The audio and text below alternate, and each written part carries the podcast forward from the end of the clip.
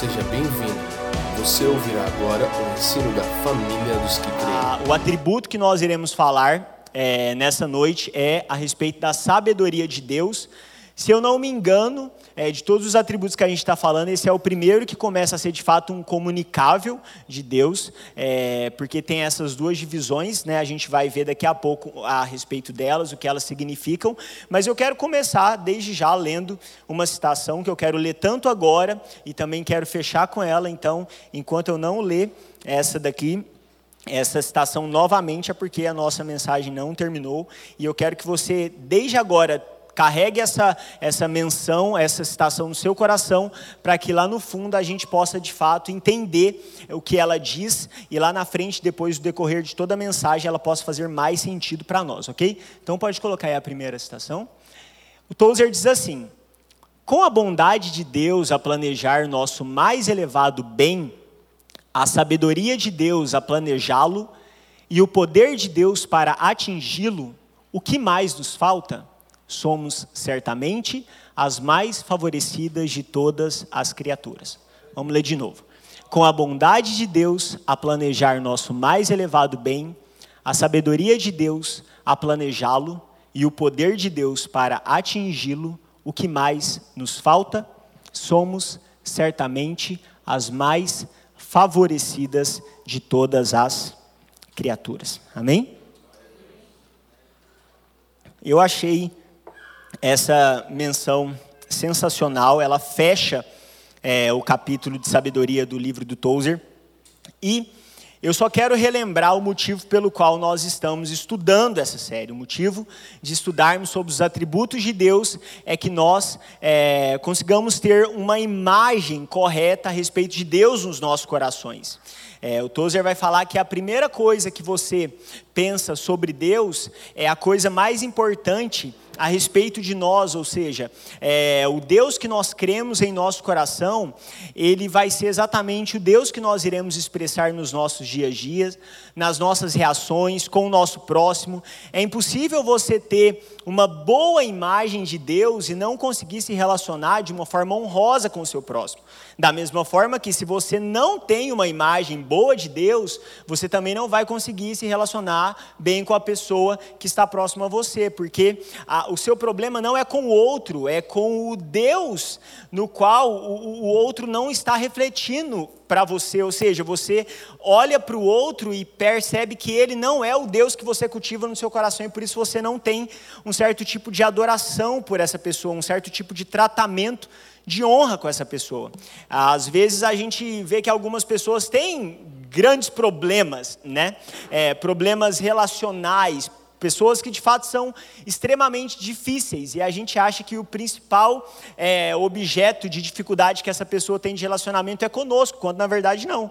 É primeiramente com Deus. É, é, é aquela ideia, né? A, a, gente vive em tempos onde pessoas se trancam para ficar de quatro, oito horas. Eu lembro que na época que eu fiz seminário, a, o professor falava, né? Não, se Deus te trouxe aqui, se não está trabalhando, o mínimo que você tem que fazer para Deus é entrar no seu quarto e ficar oito horas estudando, porque da mesma forma que um trabalhador é, no secular trabalha oito horas para receber o seu salário, se Deus paga o seu salário, você tem que ficar oito horas trabalhando para Ele. Eu pensava assim, meu Deus, acho que eu vou arrumar um serviço, porque eu não vou conseguir ficar orando oito horas, né? Eu falo, você só me dá um part-time aqui, umas duas, três horas aí, o resto eu complemento com salário, porque não dá. Mas tinha alguns alunos que falavam assim: não, eu vou ficar nessa, né? E aí eu, eu, eu, morava com um amigo, e se ele assistir essa mensagem não tem problema, eu já falei isso para ele. É, um dia ele falou, não, vou orar, não sei o que, oito horas por dia, quatro horas, sei lá, ele ia orar muito tempo. E teve um dia que eu falei para ele, eu falei assim, mano, para de orar. Aí ele, por quê? Eu falei assim, cara, você está ficando pior do que você era porque ele ficava muito tempo no quarto orando, e eu acho que ele começou a ficar irritado. E ele saía do quarto, ele não conseguia olhar para a nossa cara, ele não conseguia falar com a gente, porque ele estava cansado, porque talvez aquele. Talvez não, sem dúvidas, aquilo não era a graça que Deus estava concedendo para ele. Eu, não, eu, eu sei que tem pessoas que têm graça de Deus para fazerem isso, mas isso não é algo que a gente consegue meramente pelo nosso esforço. E, e, a gente vai perceber durante esse tempo aqui, principalmente falando sobre sabedoria, é que a sabedoria, ela de certa forma agiliza alguns processos quando fala sobre a sabedoria que traz no nosso coração. Tem pessoas que têm que ficar, sei lá, oito horas estudando algo, tem pessoas que em uma hora conseguem absorver aquilo que outra pessoa não conseguiu em oito horas, não é porque ela é mais inteligente, é porque há uma graça específica sobre ela, para que ela conheça isso de uma forma mais rápida, porque ela vai precisar no, no, expressar da sua vocação. Não é ser inteligente é, por si só, não, é porque ela vai necessitar disso. Ela vai literalmente, certo, em certos momentos, causar até uma certa inveja em alguém que não entende isso, porque ele vai ficar: como assim essa pessoa aprende tão rápido e eu não? Como assim ela percebe tão rápido e eu não? E a gente vai perceber que essa sabedoria de Deus comunicada a essa pessoa, mas a gente vai perceber que, por mais que é uma graça de Deus também dada a nós, porque é um atributo comunicável, e por um atributo comunicável é um dom gracioso de Deus para nós, ele vai falar que todos nós recebemos uma medida de sabedoria, e ele também nos diz que nós devemos buscar sabedoria de Deus. Então, às vezes nós reclamamos, reclamamos por não termos sabedoria ou não agimos em sabedoria, quando na verdade, por mais que Deus nos dá, Ele também pede para que nós venhamos buscar essa sabedoria, pedir essa sabedoria. E durante esses dias a gente está de fato aprendendo sobre Deus, vendo alguns atributos de Deus. Então nós estamos conhecendo a Deus que tem por atributo ser incompreensível. Eu acho isso fantástico, né? A gente está vindo aqui para aprender de alguém que tem por atributo é ser incompreensível. Olha que beleza. Ah, vou lá conhecer a Deus, né? Mas que Deus? O Deus que não dá para entender.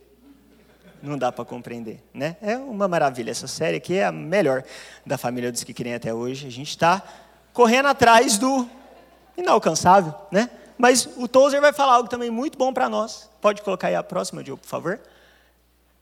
Ele diz assim: Pois ainda que o nome de Deus seja secreto e que a sua essência seja incompreensível, ele revelou algumas verdades sobre si mesmo em amor misericordioso.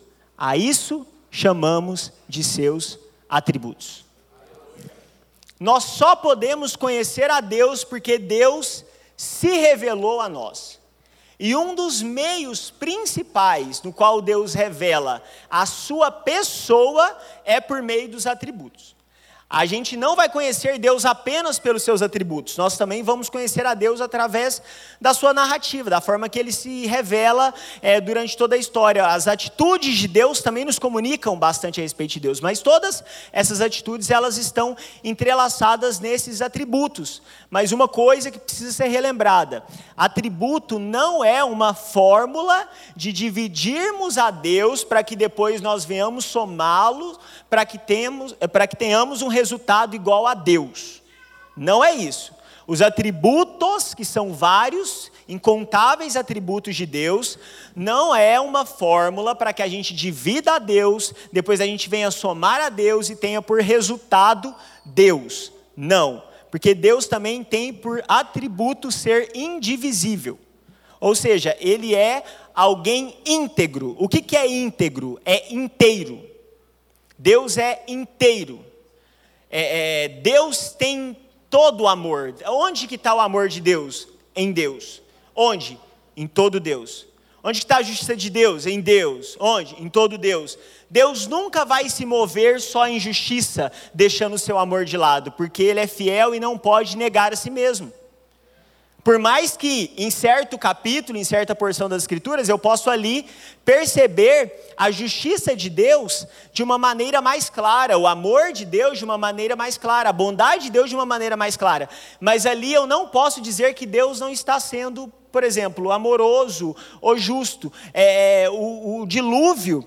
É, se, se você for olhar de uma maneira rápida, você vai ver um Deus irado e justo. Mas se você for ler a própria Escritura de uma forma mais tranquila, buscando de fato o conhecimento de Deus, a primeira coisa que você vai perceber ali no dilúvio é um ato de misericórdia de Deus. Você vai perceber a bondade de Deus, você vai perceber o amor de Deus, porque por mais que as escrituras elas nos digam que Noé ele foi encontrado aos olhos do Senhor e o Senhor deu graça a Noé, Noé também estava debaixo do pecado, no qual todo homem que estivesse debaixo desse pecado merecia a morte. E mesmo assim Deus não matou Noé naquele dilúvio. Por qual motivo? Porque Deus é misericordioso. Deus poupou Noé. Não porque Noé era alguém na qual ele achou graça simplesmente, mas é porque primeiro ele viu, ele teve misericórdia desse homem e de todos nós através de Noé. A gente precisa entender isso de uma forma muito clara, porque senão a gente vai começar aquela disputa de pensar que Deus é 80% amor, 10% bondade ele é 5% misericordioso, ele é 3% justo e ele é 2% é irado só. E aí vira essa briga teológica, porque pessoas quiseram escolher parte de quem Deus é. E Deus não se doa em parte para ninguém. Ou leva inteiro ou recusa inteiro. Não dá para a gente escolher parte de quem Deus é na nossa caminhada, por andarmos com Deus, a gente experimenta tantos momentos na qual a bondade dele se revela, quanto também em alguns momentos a sua justiça se revela. Porque estamos andando com Deus completo, com Deus inteiro. E aí, o Felipe disse no dia que ele pregou aqui, que os atributos incomunicáveis dizem a respeito da natureza de Deus, mas os comunicáveis estão relacionados ao seu caráter. Ou seja, como os incomunicáveis, eles dizem a respeito da natureza de Deus, quando eu vejo os atributos incomunicáveis, tudo que eu posso fazer é louvar a Deus por quem Ele é. Mas os comunicáveis, uma vez que fala a respeito do seu caráter, e uma das coisas que nós devemos expressar é o caráter de Deus, quando eu vejo, isso não deve me levar apenas à adoração que diz quem Deus é, mas também a um anseio de dizer, eu também quero ser assim. Então, quando eu vejo a infinitude de Deus, eu digo: Senhor, você é maravilhoso, porque você é infinito. Mas quando eu vejo a respeito da bondade de Deus, eu posso falar: Senhor, o Senhor é maravilhoso, porque você é bom e eu também quero ser bom. Senhor, você é fiel, eu também quero ser fiel. Nunca na mesma proporção. Nunca. Mas sempre recebendo em nós uma porção de quem Deus é, para que nós venhamos cumprir o nosso principal objetivo nessa terra, que é sermos imagem e semelhança de Deus. Amém? E hoje nós vamos falar sobre sabedoria. Mas por sabedoria, a gente vai falar principalmente a respeito dessa que é um atributo de Deus que revela o seu caráter.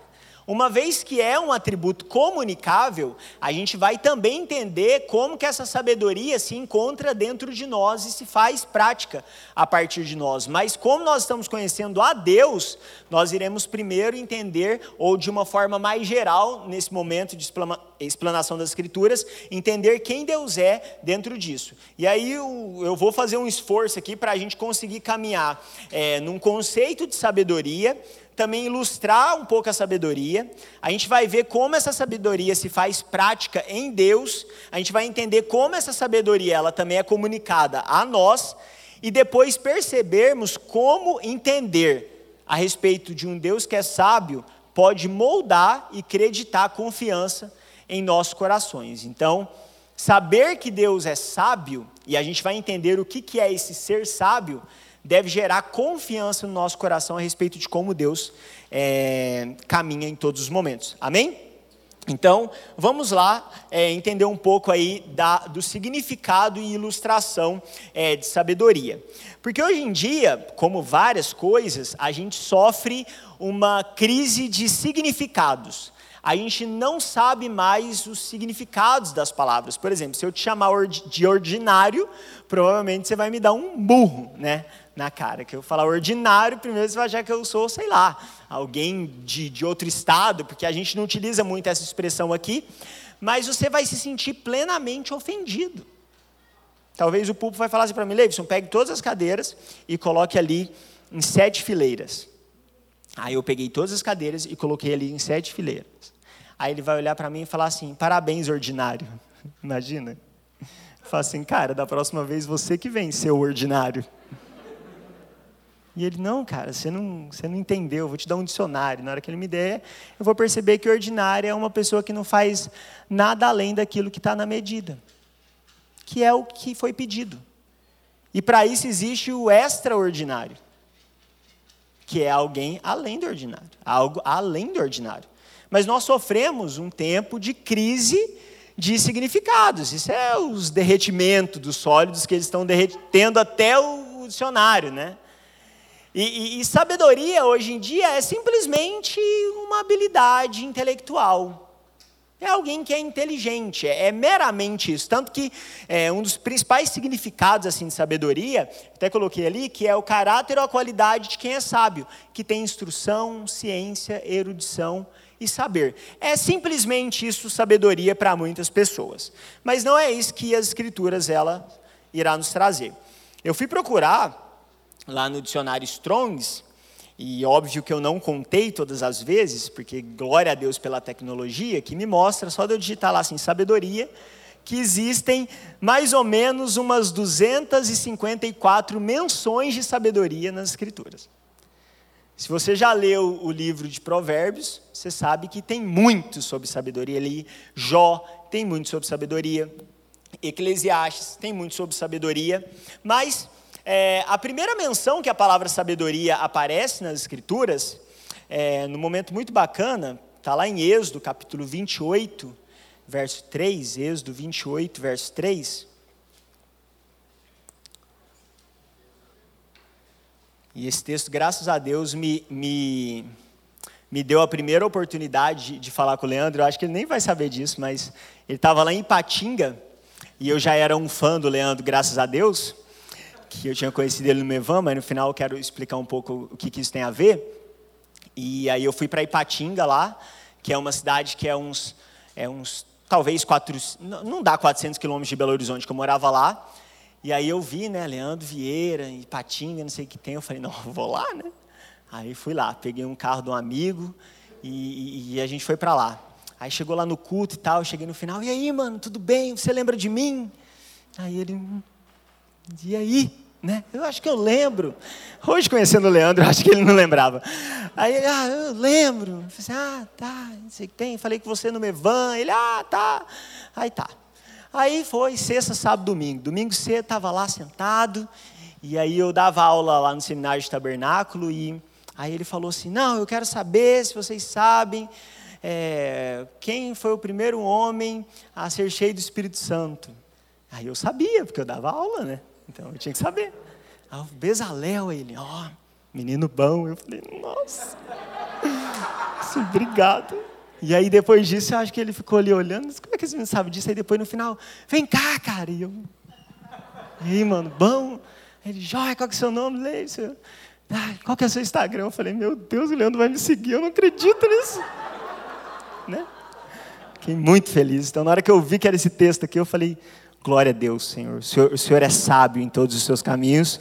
E depois você vai entender o porquê dessa sabedoria, né? Mas o texto fala assim, Êxodo 28, 3. Falarás também a todos os homens hábeis, a quem enchi do espírito de sabedoria, que façam vestes para Arão, para consagrá-lo, para que ministre o ofício sacerdotal. Depois em Êxodo 31, do 1 ao 2, que é um momento que vai continuar aí essa explanação, diz assim: Disse mais o Senhor a Moisés: Eis que chamei pelo nome a Bezalel, filho de Uri, filho de Ur, da tribo de Judá, e o enchi do Espírito de Deus, de habilidade, de inteligência e de conhecimento em todo artifício. Então a gente vai perceber que aqui é a primeira menção da palavra sabedoria. E existe um princípio, não uma lei, mas um princípio da hermenêutica que vai falar, que chama o princípio da primeira menção, é, que vai dizer que a gente precisa olhar para a primeira menção da palavra no texto bíblico para entender todas as outras aplicações dessa, vers...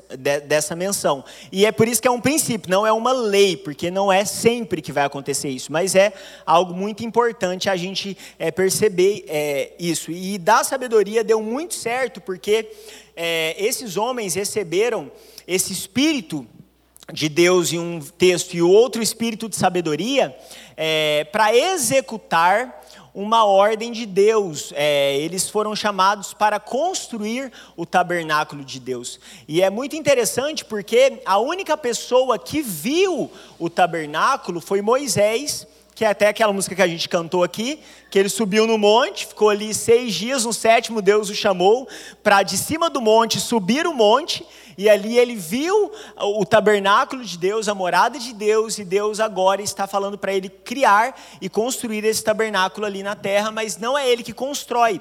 Deus pede tanto a oferta do povo, mas também habilita alguns homens ali, alguns artistas, para que eles pudessem fazer aquele tabernáculo. E talvez você pense, ah, mas isso é fácil, é só fazer uma caixa. Ali é aquela parte que ninguém gosta das escrituras, 25 centímetros, 71 e não sei o que, nananã. E aquilo ali é fácil. A questão é que tem uma hora que fala assim: faça dois querubins na tampa. Aí ele, tá. Aí talvez ele voltou. O que, que é um querubim? Aí Moisés, querubim é um querubim. Você nunca viu? Não. Tá, como assim? Ah, ah, é só eu que subi no monte. Meu Deus. Como é que é constrói um querubim? Eu sei, cara. Sei. Tá, vai lá e faz. Aí ele foi e fez. Aí na hora que ele fez, ficou igual o querubim que tinha que ficar mesmo, você acredita? Mas ele não sabia, talvez. Bezalel está construindo um negócio ali. E aí no final, na hora que terminou, Moisés falou assim: é assim. Mas como que ele fez algo que nunca tinha visto, mas que quando fez ficou exatamente como teria que ficar? Sabedoria vinda de Deus. E essa é uma das principais aplicabilidades da sabedoria em nossa vida é nós fazermos algo que as nossas habilidades naturais não têm, mas que quando nós fazemos, nós conseguimos cumprir o objetivo principal e certeiro. Por quê? Porque é algo que veio de Deus e é como se fosse Deus fazendo através de nós, por causa dessa sabedoria que não é apenas um dom que Deus nos dá, mas é o Espírito dele que ele compartilha aos nossos corações. Amém, gente? Então, a gente percebe que o primeiro momento que a sabedoria aparece é nesse lugar e ele traz esse grande ensinamento para nós. Além disso, sabedoria também é um termo usado para algumas porções grandes das escrituras. Por exemplo, Eclesiastes e Provérbios são chamados de livro de sabedoria. A gente vai perceber em, também Jó, é, Salmos, até mesmo Cantares, a sabedoria sendo é, falada em vários momentos. E, e quando eu estava estudando a respeito dessa questão de sabedoria, eu fui olhar um, cara que eu admiro muito, chamado Rodrigo Silva. Ele fala muito a respeito da história de Israel, a história das escrituras e tudo mais. E o Rodrigo Silva vai falar o seguinte: é, que para a antiga mentalidade hebraica, a sabedoria está próxima à ironia, ao humor e à charada. É a resposta que não se espera, mas que faz todo o sentido. O óbvio seguido do inesperado. Seria algo que se aproxima de uma charada.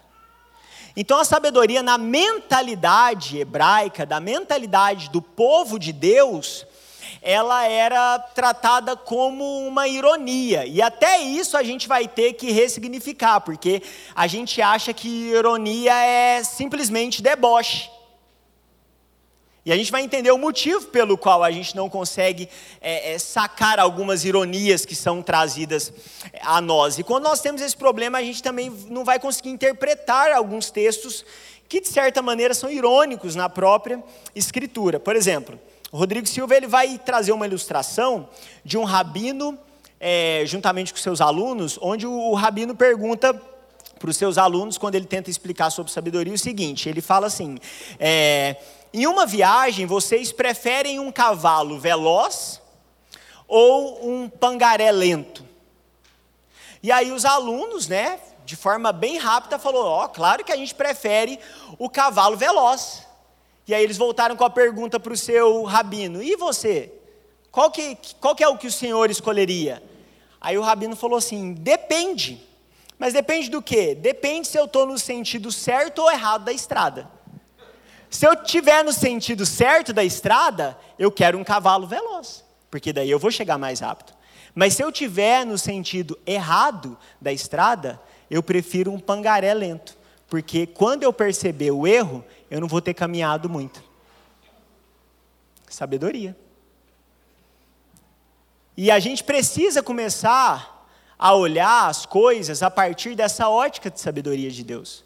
Porque não sei você, em muitos momentos eu reclamei porque eu estava no pangaré lento. E quando eu vi que eu estava no rumo errado da estrada, foi melhor porque eu não tive que voltar muito. A gente vai perceber em muitos momentos Jesus explicando para os seus discípulos e para os seus seguidores através de parábolas. E as parábolas que comunicavam grande ironia para alguns, mas que trazia também muita profundidade para outros. Porque a sabedoria de Deus, ela é exatamente é, carregada por esses elementos que, por mais que são óbvios, eles têm um final surpreendente. E eles carregam, em muitos momentos, um certo humor. Não sei você, mas tem alguns trechos das Escrituras que eu leio e que eu acho tão irônico que eu dou uma risada que é engraçado. A questão é que o propósito da sabedoria de Deus, da forma que ele conduz as histórias, as narrativas, não é simplesmente nos entreter, mas é nos levar à reflexão. Por mais que a gente está rindo, você sabe aquele meio que estou rindo de nervoso? Que você dá uma risada assim, que você, você ri, mas você fala assim, ferrou é quando a sabedoria de Deus, em alguns momentos, ela é revelada, ela dá um start em nós. A questão é que a gente não consegue perceber muita ironia. Porque a ironia, de certa forma, ela, da mesma forma que a sabedoria, ela não, não é algo que todas as pessoas obtêm. Por exemplo, eu vi um artigo, e eu achei isso fantástico, pode colocar aí, Joe. Olha para você ver que massa. O sarcástico escritor inglês Oscar Wilde costumava dizer que sua ironia era perdida com os estúpidos. Um estudo científico comprovou a intuição de White. Segundo a pesquisa do INSEAD lá, INSEAD, pessoas sarcásticas são até três vezes mais inteligentes e criativas que aquelas que fazem e recebem comentários diretos e sinceros. Está explicado não sei você, eu, te, eu tenho um cara que eu gosto muito, ele chama Davi Hiker. Eu sou assim, apaixonado por ele. Ele é um cara que é, ele é um ótimo teólogo, ele é filósofo também. E quando ele me deu aula, era muito constrangedor, porque ele falava algumas coisas que, sem querer, eu dava um grito na sala rindo. E todo mundo ficava me olhando porque não entendia. E aí ele falava algumas coisas que eram tão assim, era uma crítica tão boa, e a galera ficava assim. E eu chorando de rir.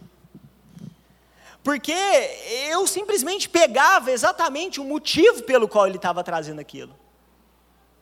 Porque a gente precisa entender que quando alguém ela se expressa em ironia em alguns momentos, tem gente que fica brava. Não sei você, eu já às vezes eu fui irônico com alguém, a pessoa ficou muito brava comigo, mas no final das contas, não é que eu estava sendo debochado, é que eu estava me expressando de uma maneira para que ela pudesse entender uma mensagem. Mas não adianta, como Wide, gente, ele fala estúpida. Vamos falar gente, não sei, né? Ele falou estúpida. Eu não estou falando estúpida, tá? Mas pessoas, nem todas entendem quando você quer expressar algo.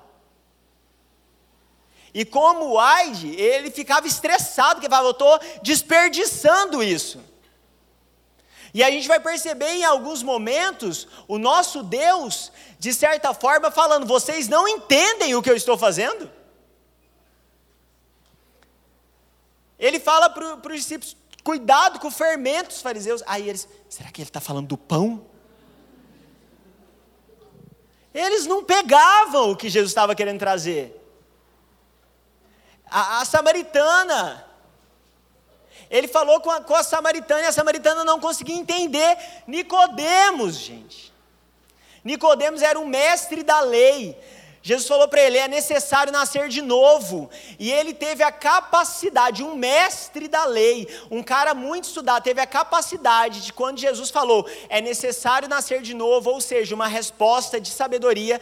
Nicodemos, a cabeça dele deu tamanho embaraço que ele perguntou para ele: como eu, sendo velho, posso entrar de novo na minha mãe? Olha o que, que ele queria fazer. Ele queria entrar de novo para sair. Imagina. Eu nem vou tentar explicar isso.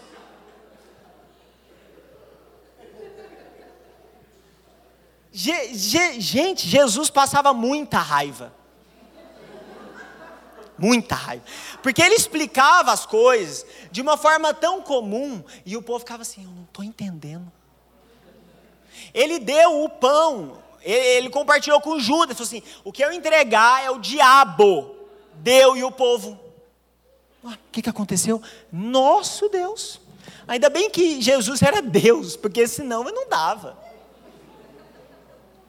Não dava. Que assim, aí é, é engraçado, porque a gente, às vezes, lê isso e a gente fala, não, mas eles devem que tinham um problema.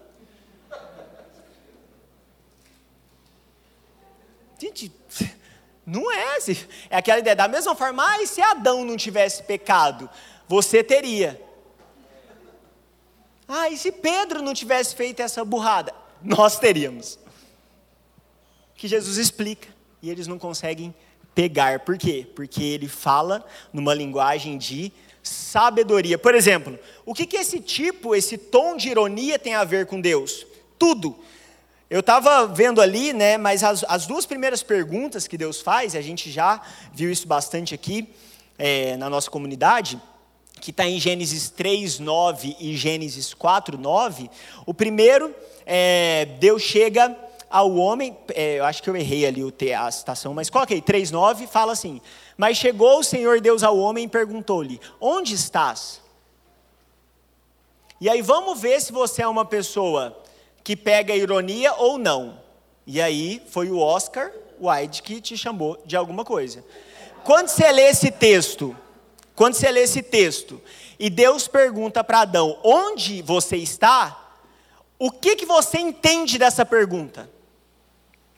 Responde para você.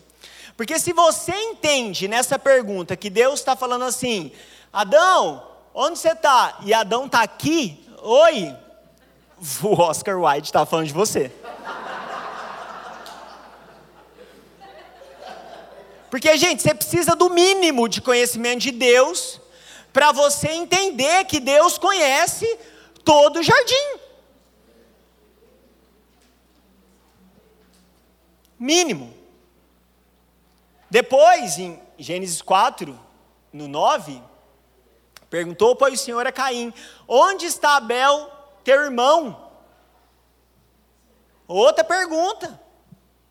Porque Deus sabia. Tanto que Deus vai falar assim: eu, eu ouço o sangue dele me clamando. Deus sabia o que estava acontecendo. E uma das coisas que a gente vai perceber é que a sabedoria de Deus, quando ela se manifesta através de uma pergunta, não revela falta de conhecimento, mas sim que Deus quer nos comunicar algo que nós não sabíamos antes que, que começa lá no Jó 38? Deus fazendo perguntas para Jó. Mas nenhuma, Deus queria uma resposta. Porque eu acho que se Jó tentasse, é bom que Jó nem responde. Porque talvez se quisesse, acho que Deus falava assim, é Satanás, eu não deixei você matar, mas eu vou. Porque como é que ele está me respondendo isso? Ele, não tem como. Porque ele pergunta coisas. Onde você estava quando eu lancei o firmamento? Ele, ele não tem resposta. Porque é essa sabedoria de Deus sendo manifestada. Ou seja, tem, tem um toque é, é, de ironia. É, parece que Deus está fazendo graça com a nossa cara. Vamos tentar traduzir. É porque não tem cabimento. Sabe umas coisas que você fala assim? Podia ter sido de uma maneira tão mais fácil. Por que, que teve que ser conduzida desse jeito? E aí a gente entende onde que a sabedoria de Deus vai se aplicar. O N. Gruden diz assim: a sabedoria de Deus significa que Deus escolhe os melhores golos, meta, traço ou caminho, e os melhores meios para atingir os seus objetivos. Então a sabedoria de Deus, a gente vai falar disso daqui a pouco também, mas não visa o quanto que Deus sabe, mas sim como Deus, por sua também criatividade, cria os meios para que seus fins sejam cumpridos. Então Deus é sábio nos seus meios para cumprir os seus fins. O Tozer vai dizer o seguinte: sabedoria dentre outras coisas, é a capacidade de engendrar fins perfeitos e colocá-los em prática por meios perfeitos. Ela enxerga o objetivo desde o início para que não haja necessidade de adivinhar ou conjecturar. A sabedoria tudo vê como foco perfeito, cada coisa em relação ao todo, e dessa forma é capaz de trabalhar com vista aos alvos pré-determinados com absoluta precisão. Quer ver um texto que nos fala isso que Tozer falou de uma forma muito clara? Romanos, capítulo 8. O texto diz que sabemos que todas as coisas cooperam para o bem daqueles que amam a Deus, daqueles que são chamados segundo o seu propósito. Ou seja, todas as coisas cooperam para o bem daqueles que amam a Deus, segundo aqueles que foram é, é, daqueles que são chamados segundo o seu propósito. Ou seja, tudo, todas as coisas que acontecem, elas cooperam. E às vezes parece que nenhuma coisa tem a ver com outra na nossa vida, não é verdade? Isso não tem nada a ver com isso, que não tem nada a ver com aquilo, que não tem nada a ver com aquilo outro. Não tem nada a ver. Mas mesmo assim, Deus faz com que todas essas coisas que na nossa cabeça não se encaixam em lugar nenhum, trabalham de forma conjunta. Trabalhem de forma conjunta. Porque essa é a sabedoria de Deus. É uma sabedoria que determina os meios para que os fins também possam ser, é, os alvos pré-determinados, eles possam ser cumpridos com absoluta precisão. E aí eu quero que a gente fale é, é, a respeito de como essa sabedoria comunica a nós. Eu ia falar a respeito da sabedoria primária, que é a de Deus, mas eu quero falar primeiro sobre a secundária, para que depois a gente possa falar sobre a primária e ver como que isso pode gerar confiança no nosso coração.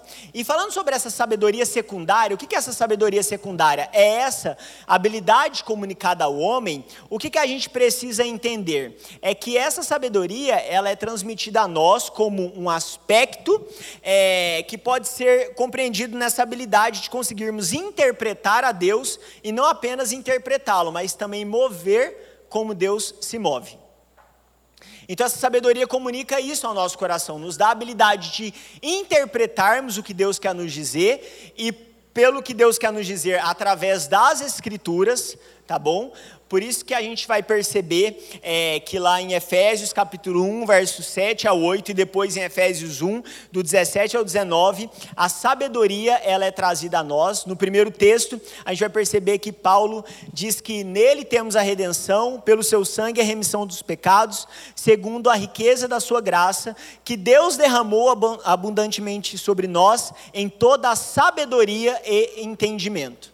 Então, dentro dessa obra unicamente de Deus, que a gente já falou aqui várias vezes sobre esses textos, é essa obra que é unicamente de Deus de salvação, nesse processo de salvação, de resgate, Deus derrama sobre nós sabedoria. Mas ali embaixo, em Efésios 1,17, é, Paulo pede para que Deus conceda a eles espírito de sabedoria e de revelação no pleno conhecimento dele. Então, Deus derrama neles. Mas mesmo assim, Paulo fala assim: dá para eles espírito de revelação e sabedoria, mas já não foi derramado? Mas também é algo que Paulo pede, porque a gente vai perceber que o ato de Deus, em momento nenhum, exclui o nosso, principalmente, ou quer dizer, unicamente né, nesse sentido do desenvolvimento da nossa salvação. No processo da salvação, Deus faz tudo. No desenvolvimento, nós estamos fazendo juntamente com Deus, mas porque Deus também nos dá a graça para fazermos.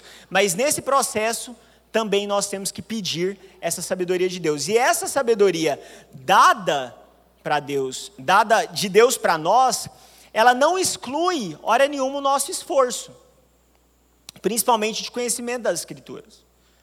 Não é orando para que se entenda o texto que se entende o texto. Existem várias outras ferramentas que nos auxiliam a entender esse texto. Não porque Deus não pode nos colocar na nossa mente tudo aquilo que a palavra de Deus fala, mas Ele nos deu outros meios de alcançar isso também. A questão é que, se eu busco somente em Deus o conhecimento das Escrituras, provavelmente meu conhecimento vai ser extremamente pobre. Por quê? Porque Deus confiou aos santos também entendimento para, quando compartilhado, para nós possa nos trazer informação e essa informação ela é convertida em sabedoria. A questão é que, se tudo que eu tenho também é um bom esforço e ótimos livros para buscar conhecimento de Deus e não tenho nada de sabedoria, o meu fim é pior do que o meu início, porque eu vou crescer em conhecimento de Deus e me tornar pior do que eu era antes de conhecer Ele. Porque a sabedoria que nos faz ler da forma certa. Os maiores absurdos que você vai perceber de heresia não são de pessoas que não estavam fazendo nada. Eram pessoas que estudavam muito. No Brasil mesmo a gente tem visto algumas pessoas que, não é que, nossa, elas estudam demais. Elas são o motivo pelo qual algumas pessoas dizem que teologia é perigoso. Porque elas estudam tanto e depois elas falam uma coisa tão absurda que você fala assim: como? Como? Parece que você, você fala, vou até acreditar que essa pessoa tem muito livro. A questão é que o que falta para ela não é informação, é sabedoria. Vinda de Deus, pela graça de Deus. Então a gente precisa entender isso. E é por isso que tem hora que mais vale você conversar com a irmã no ponto de ônibus do que com algum teólogo. Porque a irmã no ponto de ônibus, ela lê as escrituras, ela nunca leu o John Stott, mas por ela ter um coração tão puro e consagrado a Deus, de alguma forma, pela sabedoria de Deus, ela consegue interpretar o que Deus está falando, mas pela dureza do coração do outro, como os mestres da lei, eles não conseguem absorver aquilo que é óbvio. Mas por causa da ironia trazida pela sabedoria, não é claro. E Paulo ora, eu peço para que vocês tenham espírito de revelação e sabedoria, para que haja iluminação, ou seja, a sabedoria traz a luz, acende a luz do lugar que a gente está. Isso é muito bom, porque a gente vai perceber que Deus ele é soberano em nos dar sabedoria. Por exemplo, se você quiser anotar os textos, eu vou falar rápido, depois você ouve lá de novo, tá? Mas Êxodo 31, do 1 ao 2, que a gente já leu, é, Efésios 1, do 7 ao 8, Romanos 5, 5 e Tiago 1 a 5, fala que Deus nos dá sabedoria. Mas depois vai falar que o homem também é responsável para buscar essa sabedoria. Por exemplo, Provérbios 2, do 1 ao 5, Efésios 1, 17 e Tiago 1, 5 vai falar que nós também devemos buscar a sabedoria. Vai falar, peça sabedoria e Deus dará a todos. Mas temos que pedir com fé. E Deus quer dar sabedoria. Você vai ler Provérbios, gente, Provérbios ele vai falar assim: busca sabedoria, busca sabedoria, busca sabedoria. E Deus nunca vai mandar você buscar algo que Ele não deixou ao nosso alcance, de certa forma. Por exemplo, Deus nunca fale, nunca falou, é, é cumpra a lei e será salvo.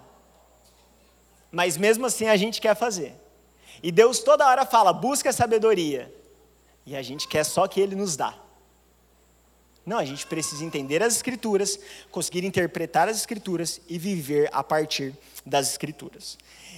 E a sabedoria primada, primária, que é esse atributo de Deus, para mim ela se revela em todo momento que Deus fala ou que Deus age. Por exemplo, Mateus 19, do 23 ao 26, diz assim: Disse então Jesus aos seus discípulos: Em verdade vos digo que um, que um rico dificilmente entrará no reino dos céus.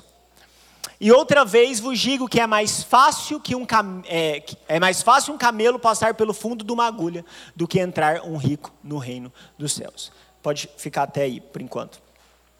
Jesus está falando com os discípulos é, depois da parábola do jovem rico, se eu não me engano, e ele vai falar é difícil mais um rico entrar no reino dos céus. É mais fácil. É, primeiro ele fala que é difícil. É difícil. Aí depois ele fala assim: é mais fácil um camelo entrar pelo buraco de uma agulha do que um rico entrar no reino dos céus. É difícil, mas ele vai falar que é mais fácil um camelo entrar pelo buraco de uma agulha. Olha que absurdo. Como é que entra um camelo pelo buraco de uma agulha?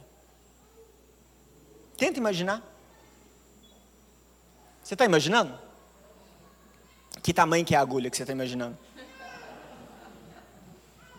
Porque as convencionais não vai dar para entrar. Porque, tipo assim, e, Deus vai falar que é mais fácil. Então, Deus vê facilidade de um camelo entrar pelo buraco da agulha. O que, que é isso? Ironia. É o que? Sabedoria. E aí, o que, que os discípulos falam? Maravilhosos? Quando os seus discípulos ouviram isso, ficaram grandemente maravilhados. E maravilhados não é tipo assim, oh, não é tipo assim, tipo, Hã? e aí eles perguntaram: quem pode então ser salvo? E aí, o que, que Jesus fala? Fixando neles o olhar, respondeu: Aos homens isso é impossível, mas a Deus tudo é possível. O que Jesus estava querendo ensinar ali naquele momento? Que salvação não é obra de homens, é unicamente exclusiva de Deus. E o que, que o jovem rico chegou perguntando? O que, que eu preciso fazer? Aí Jesus falou assim: você nada, não tem como. Ele vai perguntar para o mestre da lei também: o que, que eu preciso fazer? Ele fala assim: como é que você lê a, a lei? Aí ele fala assim: é amar a Deus e o próximo. Aí Jesus é muito bom também, está em Lucas, Lucas 9, se eu não me engano. Pergunta: o que, que eu tenho que fazer? Ele fala assim: como é que você lê a lei? Ah, eu tenho que amar a Deus acima de todas as coisas e, e o meu próximo como a mim mesmo. Aí Jesus fala assim: certinho, vá, faça isso e seja salvo. Aí ele volta e fala assim: não estou dando conta. Aí ele pergunta assim: quem que é meu próximo? Aí Jesus conta uma história para ele, do samaritano, né? E aí no final das contas, Jesus olha para ele e fala assim: "E aí, quem que foi o próximo dele?" E aí o mestre da lei vai falar assim: "Aquele que teve compaixão". Aí Jesus fala assim: "Vai e faça o mesmo". Ou seja, Jesus usa de sabedoria para explicar algo.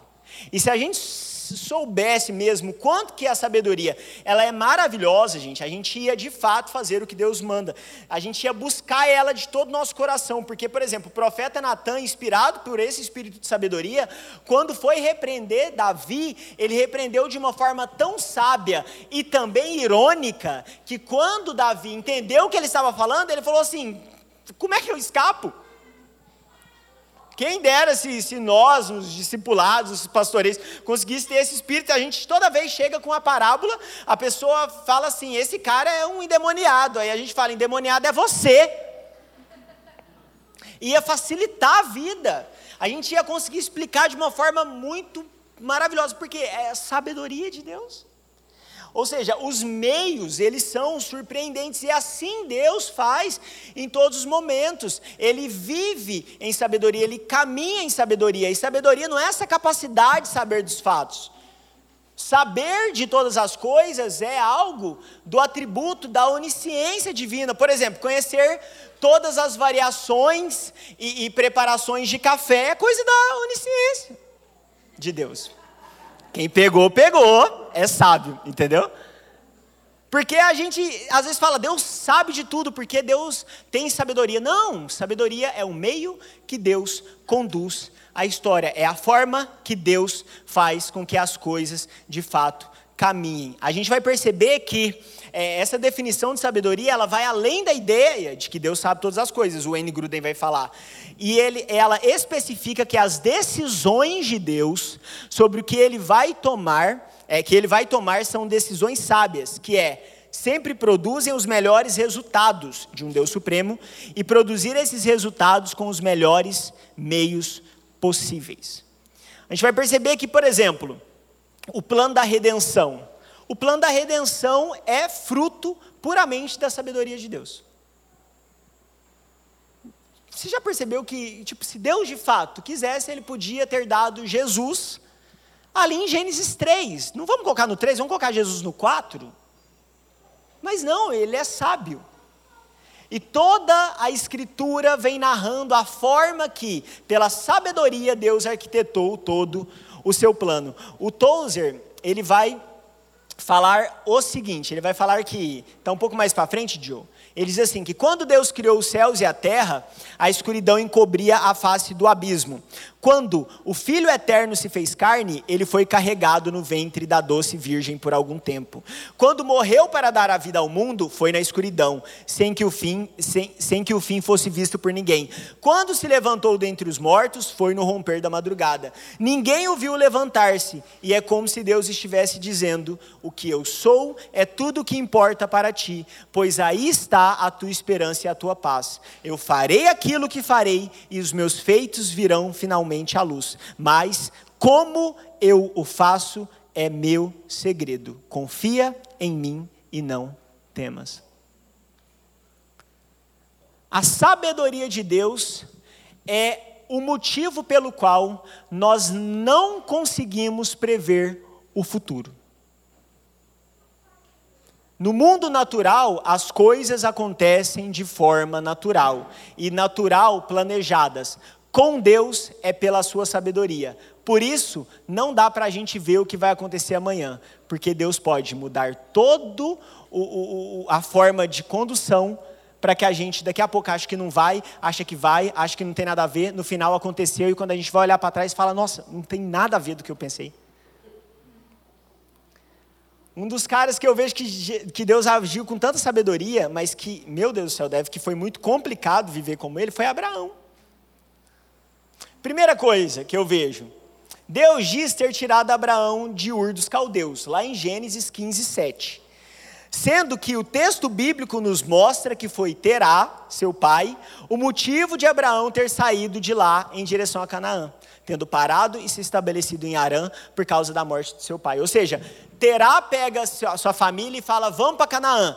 Eles saíram de Ur dos Caldeus, Terá, ele sai com a sua família, para em Arã, fica em Arã, morre em Arã, daí Abraão fica em Arã. Deus chama Abraão para sair na caminhada com ele em Arã. Em Arã, Abraão recebe uma palavra de Deus. Depois de um tempo de caminhada, Deus fala assim para Abraão: Abraão, fui eu que te tirei de Ur dos Caldeus.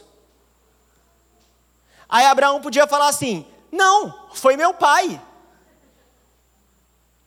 Porque na cabeça de Abraão, a história dele com Deus se começou, começou em Arã, mas para Deus, o trabalho dele em Abraão começou lá em Ur. E por algum motivo Deus tinha que falar para ele: você não estava ali à toa, eu tinha te conduzido até ali. Mas a gente vai perceber também ali em Gênesis 15 que Deus manda Abraão contar as estrelas no céu, Gênesis 15, 5. A gente sabe, conta as estrelas do céu. Mas aí você lê um pouquinho mais, ali no Gênesis 12, vai falar que aconteceu o pôr do sol. Então Deus manda Abraão contar as estrelas do céu quando estava cedo ainda. A gente ouve Fernandinho, né? Sai da tua tenda, ó filho meu, te mostrarei as estrelas do céu. Aí a gente vê aquele breu Aí você olha para o céu, escuridão, aquele tanto de estrela. Aí Abraão tem uma preguiça tão grande que ele prefere confiar em Deus do que contar.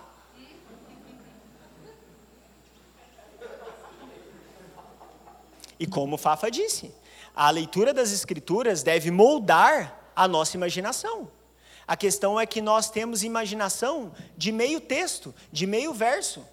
E Deus não se compromete com isso.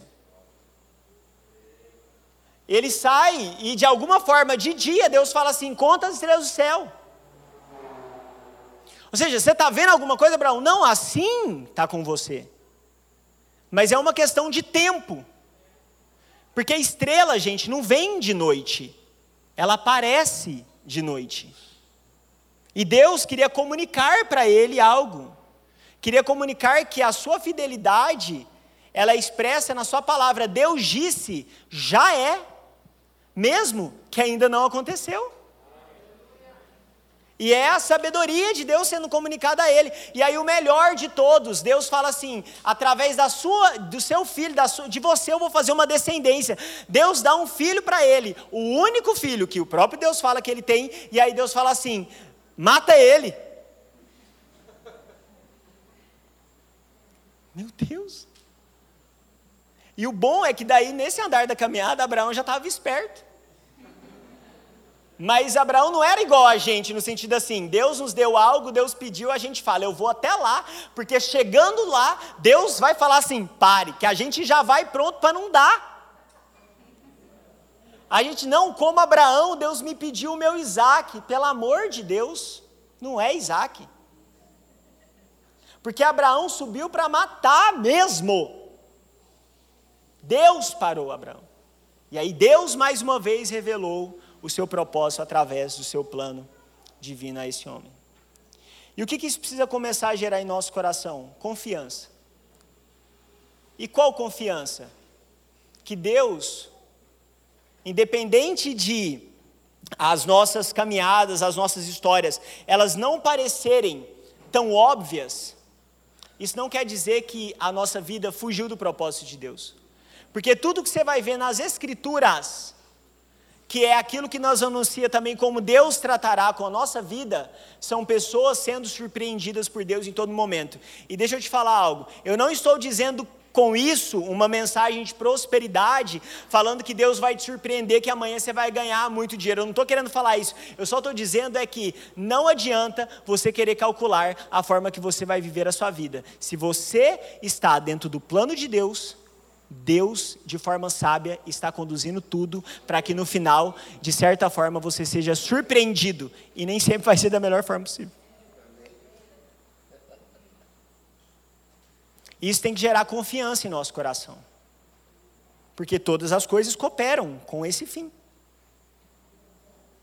John Stott, no livro dele de Romanos, vai falar que o motivo principal o central da carta dele de Deus aos, é, de, de Paulo aos Romanos não é a justiça de Deus, mas sim o meio como dois povos se tornaram um só. Então, do 1 ao 8, Paulo vai falar sobre o caminhar da justiça. Do 9 ao 11, ele vai explicar o propósito da justiça, que é pegar um povo estranho e o povo de Deus e fazer deles um só povo. E como que Paulo termina essa narrativa ali no final do capítulo 11? Com uma explosão na cabeça que ele diz o seguinte: ó profundidade da riqueza, tanto da sabedoria como do conhecimento de Deus. Depois ele vai falar quão inexplicáveis são os seus juízos e quão insondáveis são os seus caminhos. Pois quem conheceu a mente do Senhor? Ou quem foi o seu conselheiro? Ou quem primeiro deu alguma coisa para que isso lhe seja restituído? Porque dele, por meio dele, para ele são todas as coisas. A ele seja a glória para sempre. Amém. Ou seja, quando Paulo ele explicou toda a narrativa que Deus construiu para cumprir algo, e ele olhou para trás, ele viu tamanha sabedoria numa perspectiva de nada era óbvio. Como assim? Por que, que Deus ele escolheu um jardim? Por que, que Deus escolheu um tabernáculo? Por que, que Deus continuou com Arão mesmo ter pecado? Por que, que Deus trouxe um dilúvio? Por que, que Deus fez isso? Por que, que Deus fez aquilo? E quando ele olhou, foi tanta coisa que ele falou assim: como? Que profundo. E algo que a gente precisa entender é que a vontade de Deus, ela nunca, a gente nunca vai saber a vontade de Deus olhando de hoje para amanhã. Mas a gente pode entender aquilo que foi a vontade de Deus olhando de ontem para hoje.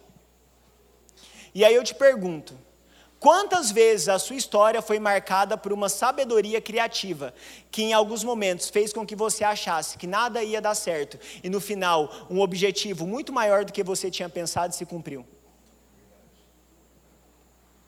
E para encerrar, eu, quando eu tinha terminado de escrever esse texto, eu lembrei que em 2015 eu fui no, no Mevan, e eu era seminarista lá, na, no, no, lá em BH. E aí, nesse dia que eu fui lá no Mevan, teve uma pessoa que pregou e que eu fiquei num ódio incrível. Que eu falei, gente, que pessoa arrogante, pessoa estressante, que, que é muito inteligente, mas o que, que é isso? No começo.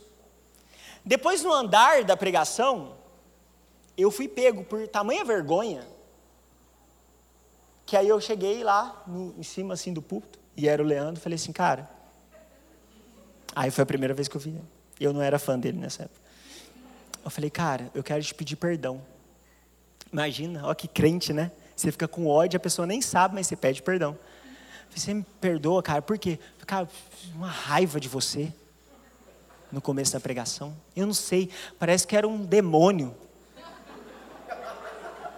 Eu não sei, cara, eu, uma raiva. Mas eu queria ouvir o que você está falando e depois parece que. E de fato, foi um negócio assim. Aí ele falou assim: cara, isso acontece com um monte de gente. Eu estou até acostumado.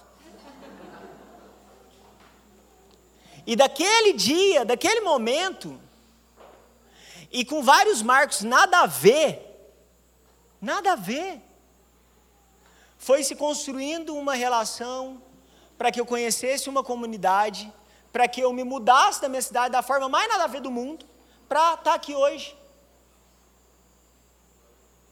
E quando eu olhei para trás e vi o quanto que Deus ele de fato escolhe detalhes que não parecem nada a ver para cumprir os seus propósitos já decretados na eternidade, eu quero só te falar algo e também quero lembrar algo no meu coração, que não é a falta de encaixe das coisas que estão acontecendo na nossa vida que vão fazer com que os propósitos de Deus não sejam cumpridos. Na verdade, é exatamente eles que revelam a sabedoria de Deus que fará com que nós um dia olhemos para trás e, e possamos falar: ó, oh, profundidade da riqueza.